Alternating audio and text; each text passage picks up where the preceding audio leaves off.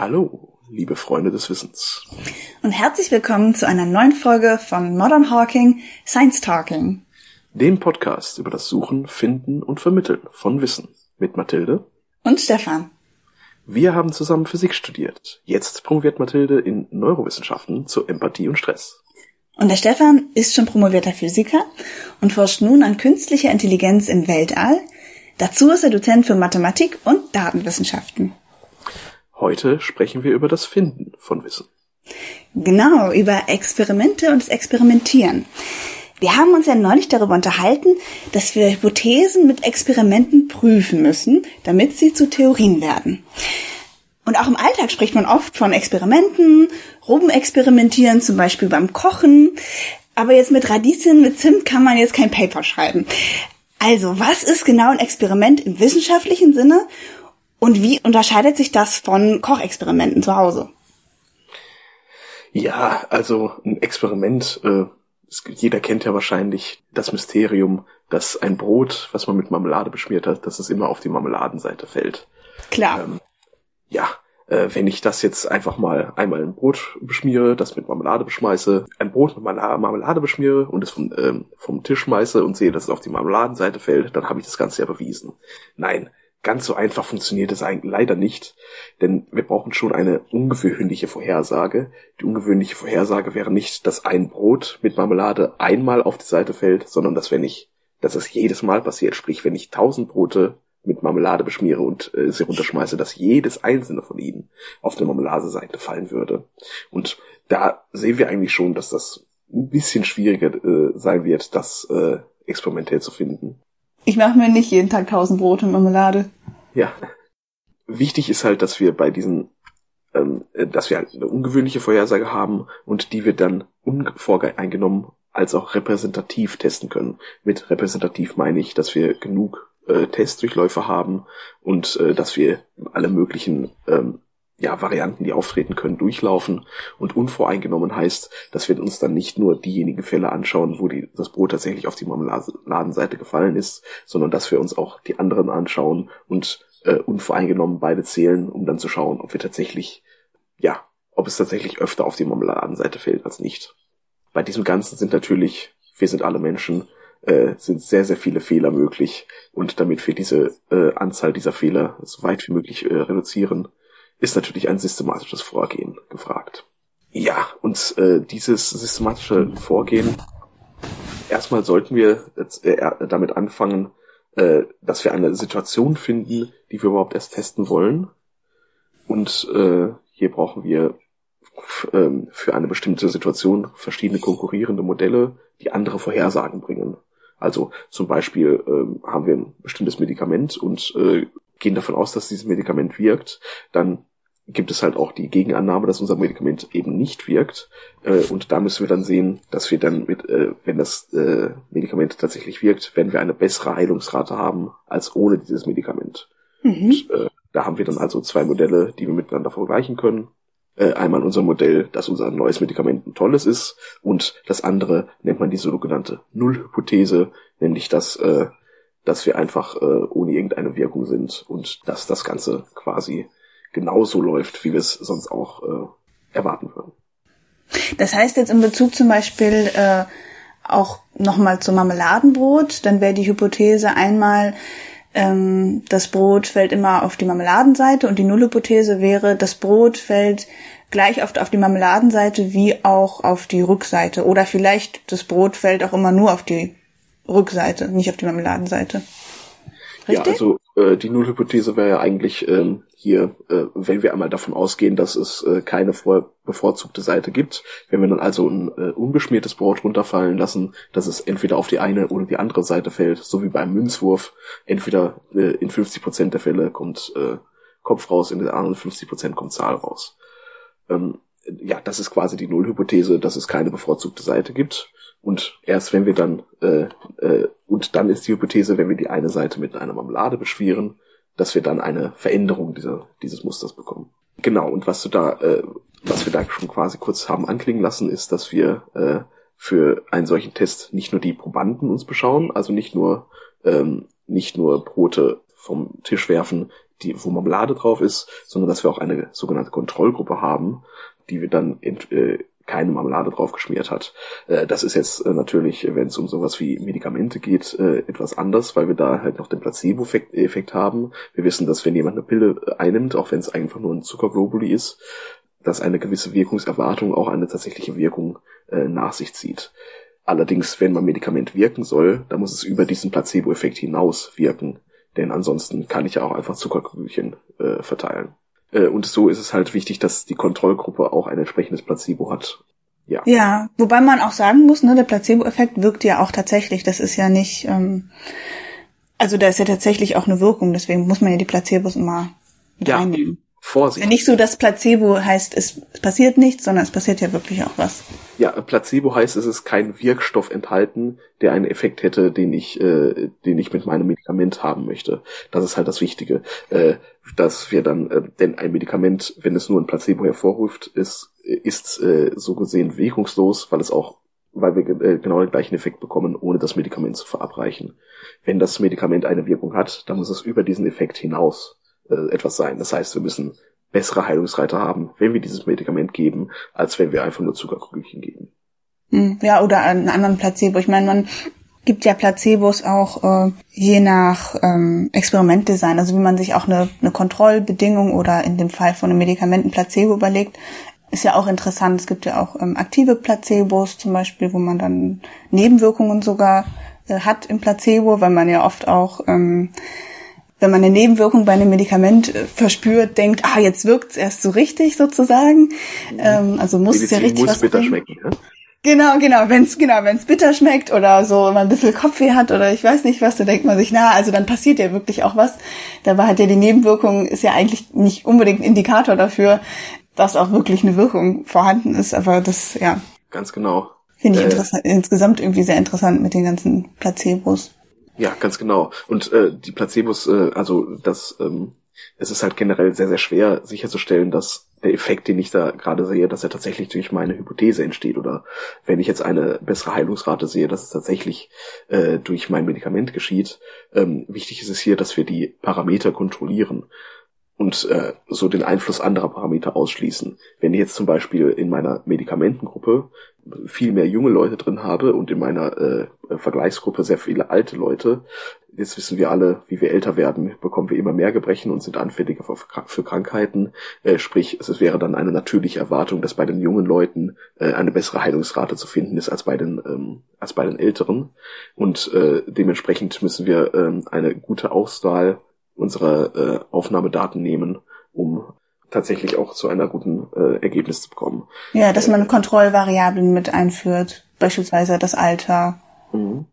Ja, also äh, in der Physik, da haben wir es halt äh, relativ einfach. Äh, wir haben, wir befinden uns im Labor, wir haben alle Parameter genau unter Kontrolle und wenn wir dann sehen wollen, was hat dieser eine Parameter für einen Einfluss, dann stellen wir diesen, lassen wir alles gleich und stellen nur diesen einzelnen Parameter um und können dann direkt messen, was passiert da also nehmen wir als Beispiel, wenn wir ein Auto auf eine Schräge stellen äh, oder ein mhm. Pendel anschauen möchten, also was hat das Pendel für eine äh, für eine Pendelrate oder was für eine ähm, ja wie stark ist der Rückzug quasi, äh, dann können wir das Ganze können wir einfach verschiedene Gewichte dran heben und ansonsten nichts ändern und können dann so äh, ein kontrolliertes Experiment machen und äh, schauen, was dabei rauskommt oder mit einem Auto auf der Schräge wir nehmen einfach verschiedene, ähm, verschiedene Winkel für die Schräge an und können dann damit relativ schön zum Beispiel die äh, Gravitationskonstante herausfinden.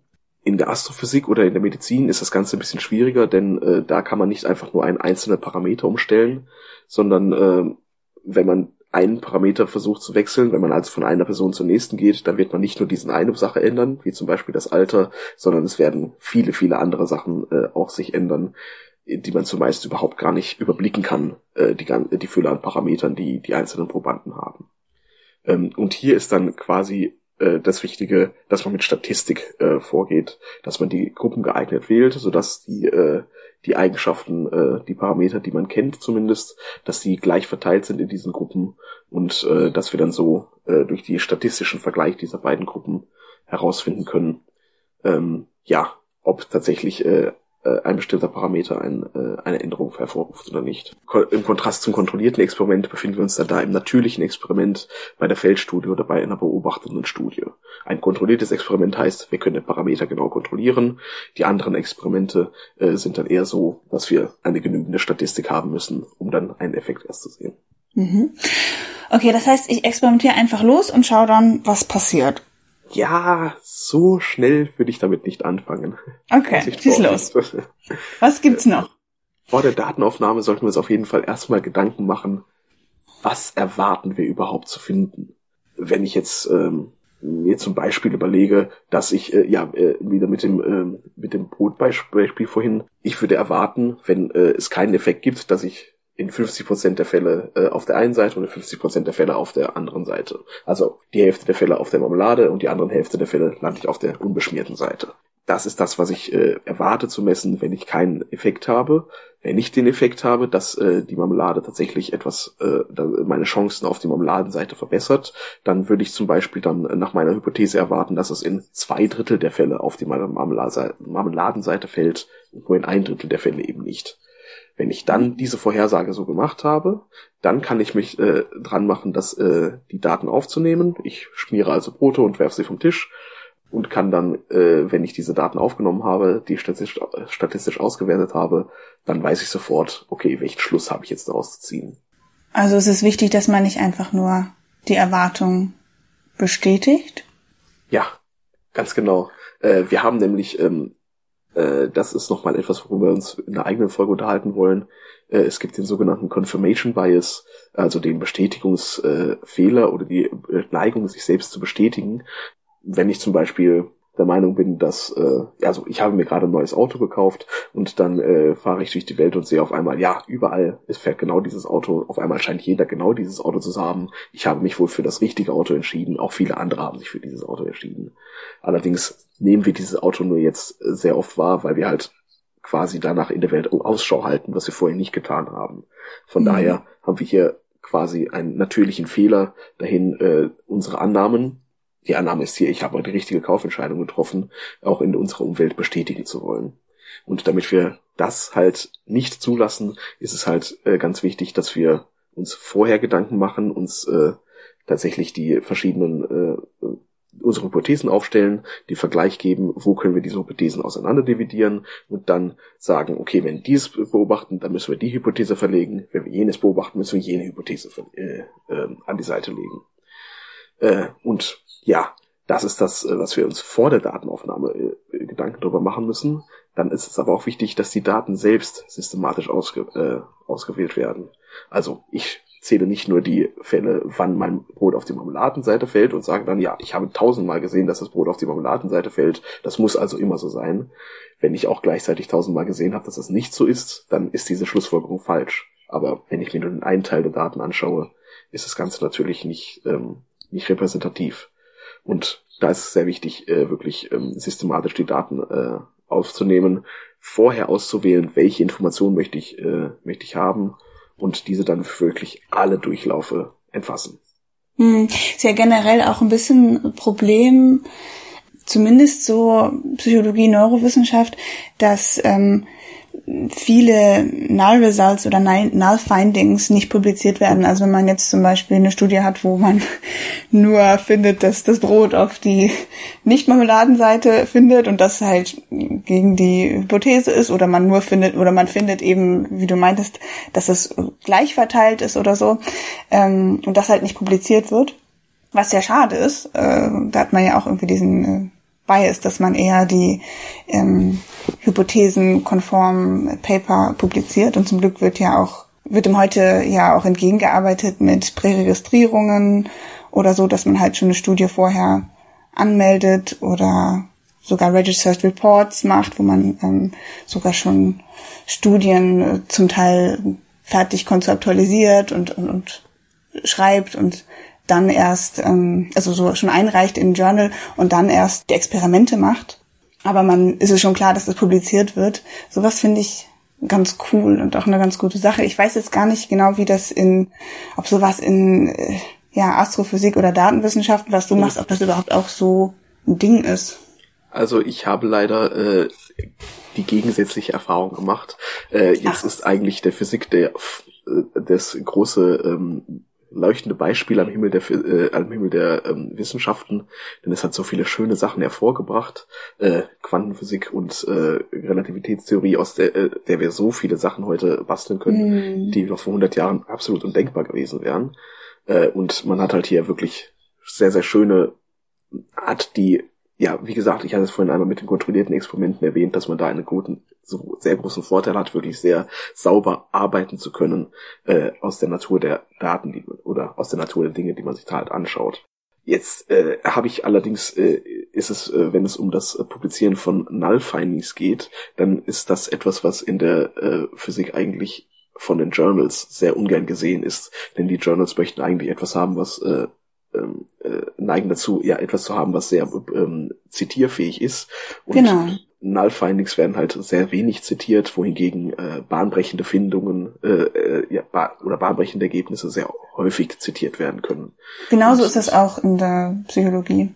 Ja, äh, ja, genau. Und äh, aber äh, in der Psychologie und in der Medizin hat sich mittlerweile dieses äh, Pre-Registration durchgesetzt, dass man äh, auch Null Findings ja. danach publiziert. Das ja. fehlt in der Physik noch vollkommen. Und Ach hier so. äh, habe ich tatsächlich mal, ähm, ich weiß nicht mehr genau, wo es war, aber habe den ziemlich direkten ähm, Verlangen von Journals gehört, äh, nee, äh, beziehungsweise auch von anderen Wissenschaftlern, die die, äh, die Papers reviewen, da kam es her, ähm, dass, nee, dieses Paper, das müssen wir ablehnen, weil keine äh, genügende Neuerung dabei herausgekommen ist. Äh, ja, es wurde zwar etwas äh, versucht, es wurde widerlegt, dass das Ganze halt so nicht funktioniert, aber dadurch haben wir halt keine Neuerung und deswegen wurde es nicht ähm, zur Publikation akzeptiert. Hm, schade. Schade. Aber generell denke ich, dass wir da äh, auf einem guten Weg sind und vielleicht hat auch da mal die Physik etwas Methodisches aus der Medizin zu lernen. Ja, oder aus den äh, Psychoneurowissenschaften. Generell, das gehört ja alles so zum wissenschaftlichen Alltag.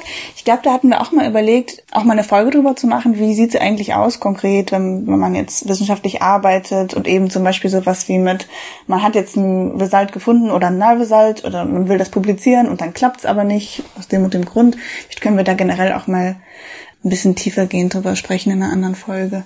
Ja, ganz genau. Das machen wir dann nochmal. Ich glaube, heute würde es den Rahmen sprengen. Nee, um Gottes Willen. Kommen wir mal zurück. Nochmal zum Experimentieren an sich. Man neigt ja auch dazu, wenn man jetzt Ergebnisse hat, automatisch irgendwie die Ergebnisse mit den eigenen Überzeugungen irgendwie in Einklang zu bringen. Ähm, das ist ja auch nicht wirklich gut unbedingt. Nee, das ist richtig. Und äh, auch hier ist eigentlich äh, quasi wieder der gleiche Fehler äh, des Confirmation Bias drin. Wir versuchen ja. in der Umwelt genau das zu finden, was wir auch schon, von dem wir eigentlich auch schon überzeugt sind. Und selbst wenn wir unsere Daten komplett sauber systematisch aufgenommen haben und uns vorher überlegt haben, welche Interpretation, Interpretation wir daraus nehmen, ist es eigentlich im wissenschaftlichen Alltag so, dass das nie so wunderschön funktioniert. Denn man mag erst seine Hypothese aufstellen und äh, seine Interpretation festlegen, da merkt man aber bei der Aufnahme der Daten und deren Auswertung, hoch, da ist ja dieser und jener Aspekt, den ich bisher noch nicht bedacht habe. Da muss man nochmal die Hypothese überarbeiten, nochmal entsprechend äh, die äh, Daten vielleicht nochmal neu aufnehmen. Äh, und das ist halt ein iterativer Prozess, der äh, ein paar Mal läuft, den man aber halt aus Zeitgründen auch nicht zu oft wiederholen kann. Und äh, so neigt man dann halt auch dazu, okay, jetzt habe ich diese Daten aufgenommen, das hat mich halt auch Geld gekostet. Man hat mm. ja nicht mhm. immer unendlich viele Ressourcen äh, zur Verfügung, äh, so Daten groß, aufzunehmen, wie man möchte. Großes ähm, Thema auch mit. Ja, ähm, absolut. Ja, äh, und äh, ja, von daher ist es da halt wirklich sehr wichtig, irgendwelche Mechanismen zu haben, dass äh, nicht die Daten dann im Endeffekt so äh, umgestellt wurden, umgestellt werden, dass sie der eigenen Überzeugung passen. Letztendlich kennt man ja den Spruch, vertraue keiner Statistik, die du nicht selbst gefälscht hast. Und äh, ist so wahr. ja, also ich, ähm, äh, ich bin ja bayesianischer Statist und äh, oder Statistiker. Statist ist was anderes. Äh, und äh, ich weiß selbst, wie ich äh, aus jedweden Daten jedwede Aussage herausholen kann. Ähm, deswegen ist es hier eigentlich auch ganz wichtig, ähm, eine sogenannte Doppelblindstudie immer durchzuführen. Und zwar ist hier ganz wichtig, dass äh, wir auf der einen Seite einen Experimentator haben, der also dann weiß, in welchem Fall gebe ich jetzt dem äh, Patienten ein richtiges Medikament oder in welchem Fall gebe ich dem Ganzen ein, äh, gebe ich ihm ein Placebo, dass er dieses Wissen am besten nicht haben sollte. Genauso wie derjenige, äh, der Patient sollte das Wissen sowieso nicht haben, denn dann wüsste er, ich kriege ein Placebo, dann habe ich auch keinen Erwartungseffekt mehr. Ähm, sprich, der Placebo-Effekt ist damit äh, quasi komplett ausgeschlossen und äh, ja, die ganze Idee hinfällig. Allerdings auf der Experimento auf der Seite der Wissenschaftler einmal der Experimentator sollte nicht genau wissen, gebe ich dem ähm, äh, gebe ich dem Patienten jetzt ähm, ein Medikament oder ein Placebo, denn sonst könnte er ihm ja irgendwelche unterschwelligen Hinweise geben, äh, gar nicht bewusst, aber etwas, was man immer ganz automatisch tut. Mhm. Auf der anderen Seite der Analyst, der sich die Daten nachher anschaut, idealerweise ist das nicht die gleiche Person, äh, sollte dann auch quasi die Datensätze so bekommen, also in der Physik ist es oft so, dass man äh, dann die Daten insgesamt bekommt und daraus versuchen soll, eine äh, die spezielle Gruppe herauszufinden. Äh, auf der anderen Seite gibt es auch die Möglichkeit, dass man einfach zwei Gruppen halt hat, beziehungsweise also wir haben im Experiment die Kontrollgruppe und die die Probandengruppe und dann können wir geben wir dem Analyst äh, vier verschiedene Datenpaare von zwei Gruppen und äh, nur in einem Datenpaar sind die beiden tatsächlich klar getrennt, in dem anderen haben wir eine Mischung dieser beiden Gruppen. Mhm. Äh, sprich, eigentlich ist es halt wichtig, dass sowohl der Experimentator nicht weiß, was er gerade tut, als auch der Analyst gerade nicht weiß, bis, was er tut, bis wir am Ende angekommen sind äh, und der Analyst auf der hoffentlich etwas gefunden hat äh, und dann wird es quasi der Vorhang gelüftet und geschaut, okay, welche Daten, äh, mit welchen Daten arbeiten wir hier denn tatsächlich und stimmt das, was wir gefunden haben, auch tatsächlich mit unserer Hypothese überein. Mhm. Also ich kenne das, was du beschreibst als Triple Blind, ähm, weil ja drei Leute blind sind, der die Versuchsperson, ähm, der Experimentator und die Person, die analysiert. Ähm, und Double Blind ähm, kenne ich als Versuchsperson ist, weiß nicht, was passiert oder welcher Gruppe er sie ist. Ähm, und der Experimentator weiß es nicht und der Analysist ist aber nicht. Oder die Person, die analysiert, ist nicht blind. Dann gibt es noch die Single Blinds, da ist nur die Versuchsperson unwissend. Okay, diese beiden Begriffe waren mir bisher un unbekannt. Wahrscheinlich äh, aus der glücklichen Tatsache, dass man in der Physik und Computer Science normalerweise nicht mit Personen äh, identifiziert. Der Computer ist sowieso blind und die Teilchen, mit denen wir das machen, sowieso auch. Wo kämen wir da hin, wenn die Teilchen auch noch schauen könnten? ja. ist ja schon fast philosophisches Terrain. Oh ja. Lass uns das nicht betreten. nicht heute ja, letztendlich ist dann ähm, eine ganz wichtige Frage auch noch, ähm, wie groß wähle ich denn jetzt eigentlich meine Gruppen, mit denen ich die, äh, mit dem ich das Ganze mache. Wenn ich jetzt zum Beispiel ein Medikament nehme und zeigen möchte, dass das Ganze tatsächlich wirkt, dann nehme ich eine Person, der gebe ich das eben Medikament und der anderen Person gebe ich das Medikament nicht. Beide haben hoffentlich die Krank oder hoffentlich, ja, äh, Beide haben dann leider wohl die Krankheit und die beiden nehme ich mir raus und gebe dem einen das Ganze und dem anderen das Placebo. Und wenn dann äh, der mit dem Medikament schneller heilt, dann wird das Medikament wohl wirken. Ganz so leicht ist es nicht, denn wir haben hier diese vielen verschiedenen Parameter, die mit reinspielen, die wir nicht unbedingt kontrollieren können. Und ähm, hier brauchen wir eine statistische Relevanz. Denn wir haben in unseren natürlichen Daten haben wir eine natürliche Relevanz. Also ihr kennt das wahrscheinlich auch. Äh, äh, jetzt in letzter Zeit äh, gab es ja re relativ viele Erkältungskrankheiten. Der eine steckt das in einem Tag äh, oder in zwei Tagen vielleicht locker weg, der andere liegt mit der gleichen Krankheit äh, zwei Wochen da nieder. Wenn ich jetzt äh, diese beiden äh, miteinander vergleiche und gebe das Medikament demjenigen, der zwei Wochen da niederliegen würde, dann liegt er vielleicht nur eine Woche da nieder, aber ist immer noch sehr viel länger krank als der andere und das würde halt das, äh, und ja, wir könnten quasi den Effekt des Medikaments nicht sehen.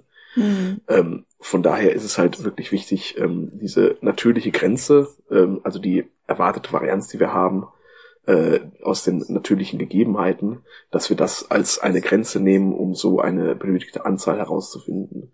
Aus der Physik ist da das 5 Sigma, äh, aus der Teilchenphysik gibt es da diese 5 Sigma Grenze, äh, die quasi sagt, okay, äh, wir könnten das Ergebnis, was wir jetzt gemessen haben, zufällig gemessen haben, auch wenn die unsere Hypothese eigentlich nicht stimmt, aber das nur in einer von einer Million Fälle. Das ist so quasi die magische Grenze in der Physik. Wenn es nur in, wenn es weniger als eine von einer Million Fälle wäre, wo wir das Ganze auch zufällig diese Daten bekommen hätten, dann können wir davon ausgehen, dass wir da etwas Re Re Realistisches gemessen haben. Es gab noch mal den ein oder anderen Fall, wo das dann trotz einem 5 Sigma Ergebnisses äh, doch noch mal wieder revidiert werden musste, aber vor 5 Sigma, also vor dem 1 zu einer Million, äh, ist in der Teilchenphysik quasi gar nichts äh, als relevant zu nehmen. Ich kann mir jetzt aber vorstellen, einer von einer Million, das wird in einer Personenstudie etwas. Äh, ja, etwas das ist sportlich, ja. deswegen gibt's dann da auch noch äh, die P-Value-Methode. Äh, ich glaube, da kannst du dich ein bisschen besser mit aus. Mit den P-Values, ja, das ja. ist immer unser, ähm, ja, wie sagt man das, ein Signifikanzniveau oder so, ähm, dass man sagt, äh, es ist, wie drückt man das am besten aus? Üblicherweise ist das bei äh, 5% oder Punkt 0,5 sagt man dann. Das heißt, die Wahrscheinlichkeit, wenn man jetzt eine Hypothese aufgestellt hat und ähm, die Wahrscheinlichkeit, dass das ein zufälliges Ergebnis ist, was rausgekommen ist, was ähm, also dass es nicht statistisch relevant ist oder aussagekräftig ist, die Aussage, dass es fünf Prozent die Wahrscheinlichkeit, dass das einfach ein willkürliches Ergebnis ist. Mhm. Und da hat man sich halt mal darauf geeinigt, dass die fünf Prozent äh, da ein gutes Maß für sind, ist aber letztlich auch relativ willkürlich, dass man halt da einfach Ne, alles, was kurz über fünf ist, ist dann irgendwie egal und alles, was gerade noch so unter fünf ist, ist dann ähm, signifikant. Aber irgendwo muss man halt einen Cut setzen, ne? Ja, ganz genau. Also ähm, letztendlich sind ja diese äh, diese fünf Sigma und das äh, P-Value äh, gehen beide versuchen beide das äh, gleiche herauszufinden. Wir haben also unsere Nullhypothese und auch in unserer Nullhypothese könnte wegen der natürlichen Varianz es mal zufällig so kommen, dass wir die Daten genauso ziehen, dass sie zu unserer anderen Hypothese passt.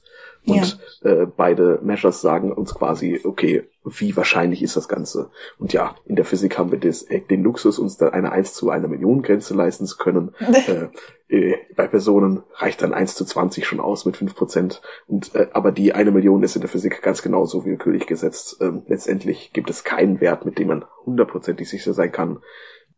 Allerdings, äh, ja, mit der natürlichen Varianz, die man in den Sachen hat, kann man sich mit diesen äh, Grenzen, die da gesetzt wurden, schon relativ sicher sein. Ich würde sie nicht als harte Grenzen nehmen, sondern als äh, relativ weiche. Aber äh, es ist auf jeden Fall schon mal etwas, was äh, ja, was sich gut etabliert hat. Vielleicht können wir das mal an einem Beispiel ähm, veranschaulichen. Ich wollte da vielleicht noch eine einzige äh, Sache noch erwähnen, die wir, glaube ich, bisher noch vergessen haben, nämlich, dass ein Experiment immer reproduzierbar sein könnte wenn ich irgendein Experiment mache und das etwas ganz Tolles daran finde, ist das erstmal überhaupt nichts wert, sondern äh, es müssen andere Leute versuchen, das gleiche äh, Experiment oder ein möglichst ähnliches Experiment zu machen, indem sie versuchen, die gleichen Hypothesen voneinander zu unterscheiden und müssen fähig sein, genau die gleichen Resultate zu reproduzieren. Also sie müssen nicht genau die gleichen Leute testen, die ich getestet habe, aber äh, prinzipiell müssen sie den Effekt äh, auf die gleiche Art und Weise messen können, wie auch ich es getan habe. Mhm. Und äh, ja, das ist etwas sehr, sehr Wichtiges, was auch, äh, wie ich es richtig verstanden habe, jetzt in der Medizin und in der Psychologie einen sehr viel höheren Stellenwert gewonnen hat, als es noch früher der Fall war. Mhm, ja, total. Dann ähm, fände ich schön, wenn wir jetzt noch mal ein Beispiel machen könnten für das ganze Experimentieren. Zum Beispiel, als ich noch ganz klein war. Ähm, da war ich total davon überzeugt, dass ich mit einem gewissen Paar Schuh, was ich hatte, meine Glücksschuhe, dass ich mit denen weiter springen könnte, als mit meinen normalen, normalen Schuhen, also mit meinen anderen Schuhen. Ähm, wie kann man denn sowas überprüfen? Ja, da hattest du bestimmt irgendeinen, äh, irgendeinen Wettbewerb und da hattest du die Schuhe an und hast den dann damit gewonnen und dann war es natürlich die Schuhe, äh, die daran, ähm, die dafür verantwortlich waren. Ja, genau. Äh, okay, cool. Ja, äh, da haben wir, äh, da haben wir jetzt zum Beispiel, du hast, äh, du hast die Hypothese, du hast einen einzigen Datenpunkt und äh, möchtest dann an diesem einen Datenpunkt deine Hypothese bestätigt wissen. Ganz so einfach ist es halt nicht. Ähm, also nehmen wir das ganze Experiment, was wir dann machen, ist natürlich dann hier ein Weitsprung, denn du meinst ja, dass du weiter springen kannst. Ähm, die Vorhersage ist, dass du mit deinen Glücksschuhen weiter springen kannst äh, als ohne deine Glücksschuhe, mit also einem vergleichbaren gleichwertigen äh, äh, Spar von Schuhen. Die Nullhypothese dagegen, also das ist die Hypothese, die du aufstellst. Die Nullhypothese dagegen ist, dass, äh, dass du mit einem gleichwertigen Schuh, der jetzt nicht dein Glücksschuh ist, eigentlich genau die gleiche Performance hast. Also äh, die Sprünge im Mittel immer genau gleich weit sind. Mhm. Jetzt möchten wir als nächstes die Parameter kontrollieren. Äh, sprich, wir möchten eine Datenaufnahme so haben, dass wir einmal ein Fake-Set von, äh, von diesen äh, Glücksschuhen haben. Die sehen genauso aus, die fühlen sich genauso an, sind aber nicht deine Glücksschuhe. Du denkst aber, es sind deine Glücksschuhe. Mhm. Auf der anderen Seite haben wir natürlich dann das reale Set, deine tatsächlichen Glücksschuhe. Und ähm, äh, um das ist äh, ja, das ist erstmal der eine Parameter, den wir sehr einfach kontrollieren können. Mit unserer, ähm, ja, haben dann hier also eine Testgruppe und eine äh, Probandengruppe und eine Vergleichsgruppe. So, sorry. Allerdings ist es ja auch noch so, dass du an verschiedenen, verschiedenen Tagen eine verschiedene Fit, äh, verschieden fit bist. Vielleicht ist das Wetter anders, vielleicht hast du mal Gegenwind, mal Rückenwind. Äh, vielleicht bist du in deinen ersten drei Sprüngen, die du am Tag machst, springst du immer weiter als in den letzten drei, äh, als in denen, die du danach machst. Und all diese Parameter müssen wir irgendwie versuchen ähm, rauszunehmen. Sprich, du versuchst halt äh, mehrere Sprünge an einem Tag zu machen und machst mal, ohne eine bestimmte Reihenfolge zu haben, sondern durcheinander nimmst du mal die Schuhe, mal jene Schuhe, sodass du halt äh, da schon mal das von dem einen Tag und ist es jetzt das erste oder das letzte, was du an einem Tag springst, dass du das rausgenommen hast und auch, dass du ähm, ja, dass du das halt über die verschiedenen Tage machst, dass also nicht der eine Tag dann entsprechend äh, wichtig ist dabei und ähm, ja, das ist halt quasi das Wichtige. An verschiedenen Tagen mit den verschiedenen Schuhen äh, randomisiert springen. Vorher möchten wir uns natürlich auch die Interpretation festlegen. Äh, wenn wir mit den Fake-Schuhen genauso weit springen wie mit den Real-Schuhen, äh, mit deinen tatsächlichen Glücksschuhen, dann haben wir keine Wirkung. Wenn du mit dem ähm, Fake-Schuhen tatsächlich weniger weit springst als mit den realen Schuhen, äh, als mit deinen äh, Glücksschuhen, dann haben wir eine Wirkung. Allerdings gibt es auch noch die Möglichkeit, dass du mit den Fake-Schuhen tatsächlich weiter springst als mit den realen Schuhen. Dann ist es echt ein sehr schlechter Glücksschuh, würde ich sagen.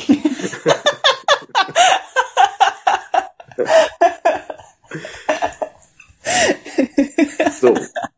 Jetzt haben wir also bis hierhin uns das Experiment so einmal ausgedacht und äh, festgelegt, was wir interpretieren. Jetzt geht's daran los, die Daten aufzunehmen. Und hier würden wir dann auch am besten eine Doppelblindstudie machen. Oder, nee, äh, wie du richtig gesagt hast, eine Triple-Blind-Studie. Äh, Nämlich, äh, wir haben den ersten, der die, das Paar Schuhe nimmt. Entweder das Fake-Schuh oder die, die Real-Schuhe und äh, gibt sie dann weiter an einen zweiten. Also er notiert sich, welche Schuhe hat er genommen. Der zweite äh, bekommt dann die Schuhe, weiß nicht, was er hat und gibt sie dann an dich, damit du mit denen springen kannst. So weißt du nicht, was du für einen Schuh anhast und der, der sie dir gegeben hat, weiß nicht, was du für einen Schuh anhast. Letztendlich äh, sortiert dann A oder vielleicht auch B. Na, na nehmen wir es B. Also der zweite, der äh, macht dann eine Vorsortierung der, ähm, der Gruppen, also der verschiedenen Datensätze, die du hast, in zwei verschiedene Gruppen oder wie auch immer, und gibt das dann an den Analysten, D für Data Scientist, äh, und der äh, schaut sich das Ganze in einer Print-Analyse an und versucht dann so äh, die Gruppe zu identifizieren von denjenigen, ja, die Gruppe zu identifizieren, die zu deinen Glücksschuhen gehört, indem sie halt äh, eine Gruppe sucht, die weitere Entfernung springt im Mittel. Mhm. So sieht dann also das Experiment bis äh, zu dieser Stelle aus. Und letztendlich, ähm, also dann haben wir das komplette Experiment quasi durchgeführt, die Analyse und so weiter. Und dann bei der Auswertung müsste man äh, dann eine statistische Relevanz natürlich erreichen mit den äh, mit der größeren Daten. Sprich, wir haben über mehrere Tage viele Sprünge gemessen. Ich würde sagen, mindestens zehn Sprünge sollte man am Tag machen, damit man da eine gewisse Varianz drin hat. Und das Ganze dann für, ja, sagen wir mal zehn, äh, zehn Tage also wenn man einfach mal so über den Daumen gepeilt, man müsste noch mal eine genauere Analyse machen. Aber sagen wir, wenn wir äh, erwarten, dass du 10 Zentimeter weiterspringst mit deinen Glücksschuhen, dann würde ich schon so anpeilen, dass du an die 100 Sprünge dafür machen müsstest, um das herauszufinden, ob das tatsächlich so ist. Und das halt, wie gesagt, nach diesen ganzen, äh, nach diesem ganzen systematischen Mechanismus, um alle möglichen ähm, Grundfehler, die du haben könntest, dabei auszuschließen.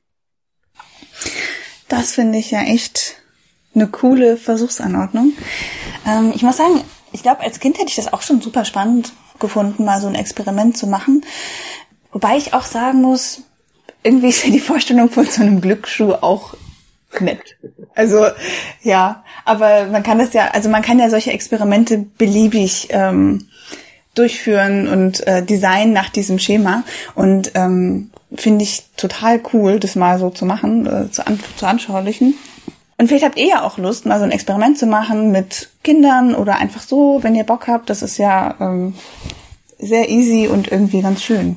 Ja, und man kann den Kindern dann so auch schon relativ früh beibringen, dass man, äh, ja, wie man tatsächlich zu Wissen kommt und nicht nur irgendwelche, äh, ja, irgendwelche Vermutungen anstellt. Ich würde dir absolut zustimmen. Es ist schön, wenn man ein, ähm, ein mentales Mann hat oder irgendwelche Glücksschuhe und daraus eine, eine bestimmte, ähm, ja, eine äh, eigene Stärkung hat. Und äh, ich weiß auch nicht, ob wir dieses Ding, äh, ob wir das dann unbedingt wissenschaftlich äh, untersuchen müssten, um da einem Kind den Trau äh, die Traumvorstellung zu nehmen. Äh, Wenn es jetzt allerdings um sowas geht wie Medikamente oder äh, Sachen, wo ja. Menschenleben von abhängen, finde ich es absolut wichtig, dass wir darauf achten. Und, Natürlich. Ja, bei Natürlich. Kindern kann man, sollte man aber doch spielerisch anfangen und nicht direkt mit so Sachen das Leben verändern können. Ne? Vielleicht könnte man ja bei Kindern eher äh, so für so mit so negativen Bildern ähm, arbeiten, die aufzulösen. Also wenn man zum Beispiel so Pechschuhe hat, also als Kind, dass man so denkt, ja. irgendwie mit dem, keine Ahnung, immer wenn ich mit den Schuhen rausgehe, dann regnet's oder was weiß ich, was man da für Ideen hat. Und so kann man die vielleicht so ein bisschen mm, ja verifizieren und dann sagen, hey, das ist eigentlich sind das ganz normale Schuhe, die sind gar nicht schlimm. Ja, ganz genau. Die Idee finde ich super.